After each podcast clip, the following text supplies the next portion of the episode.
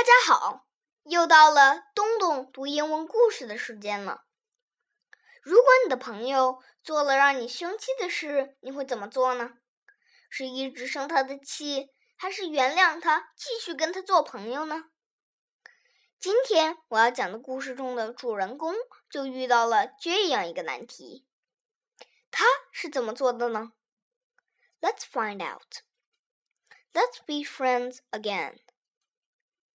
This is a story about my little sister and me. Usually we got along well together, but sometimes my little sister was a real pest, particularly when I had to babysit. But she was a good listener when I told bedtime stories. Sometimes I hated having to share things with her all the time. But she was a great pirate. One day, my little sister did a terrible thing. She thought that my pet turtle needed more exercise. So she decided to set it free in the pond. When I saw what she had done, I was madder than I'd ever been before. I could have killed her right there and then. But my parents didn't like the idea and separated us quickly.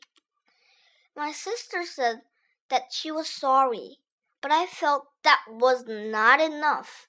I was very angry. She even offered to buy me a new turtle with her pocket money, but I didn't want a new one. I wanted my turtle back. My parents didn't say much. They seemed to be on her side. I went to my room and slammed the door as loudly as I could. I thought of many ways to punish my little sister. I tried to get some sleep, but it didn't work. I began to feel sick. I was convinced I even had a temperature. I was too upset to get out of bed. Meanwhile, my sister was singing and dancing in the garden. She seemed to be having the best time of her life. I was the one who was upset, and my little sister didn't seem to care at all. My turtle was gone.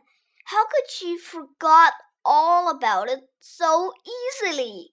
I was mad, mad, mad. I punched my pillows a few times as hard as I could, let go of an awful scream, and felt a lot better. Finally, I knew what to do. I got up and put on my shoes. Then I went outside to where my sister was feeding the dog.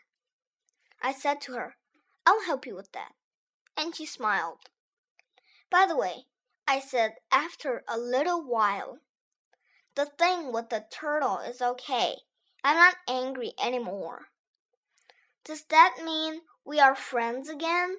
asked my sister. Yes, I said. We're friends again.